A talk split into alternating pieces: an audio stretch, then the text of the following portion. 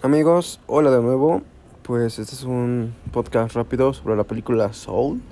Soul, Soul, no sé cómo se pronuncia realmente, soy un poco malo en inglés. Pero la nueva película de Disney Pixar, que como saben iba a salir en cines, pero pandemia, crisis, bla, bla, bla.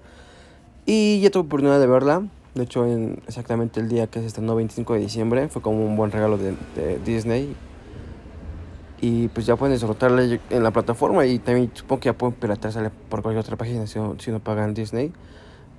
Y realmente vale la pena. No les quisiera spoilear pues nada de ella pero realmente vale la pena. Me divertí. Hay momentos en que digo oh este chiste no es tan mm, no sé es como un poco bobo tal vez pero la historia eh, la moraleja tal vez el mensaje de la película es muy bueno y lo que te deja es como que esa, ese mensaje de, ah, tu vida, ah, tus sueños, ah, ¿qué te gusta hacer? Ah, ¿por qué no reaccionas, no? Como, ¿por qué desperdicias esto?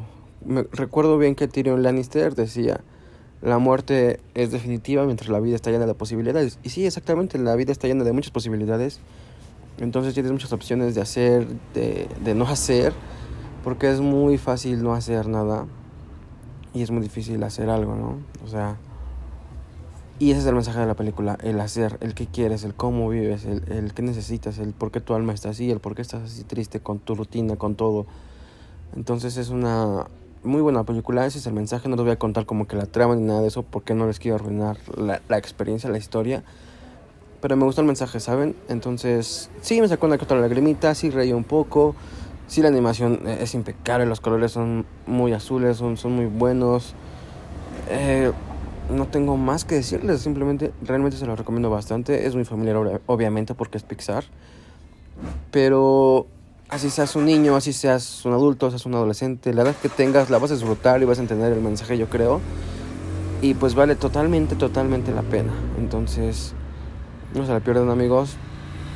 Es de las mejores estrenos de, del 2020, que no ha habido muchos estrenos, salvo Tenet y yo creo que Soul ahorita, y de ahí creo que parale de contar porque no hubo estrenos. Pero bueno, pues nos vemos pronto y estaremos de nuevo por aquí. Eh, gracias por la espera. Y pues pinta que el 2021 vamos a venir con todo, con más cosas cada semana. Es un propósito que tengo. Entonces esperen a ver qué show. Bye.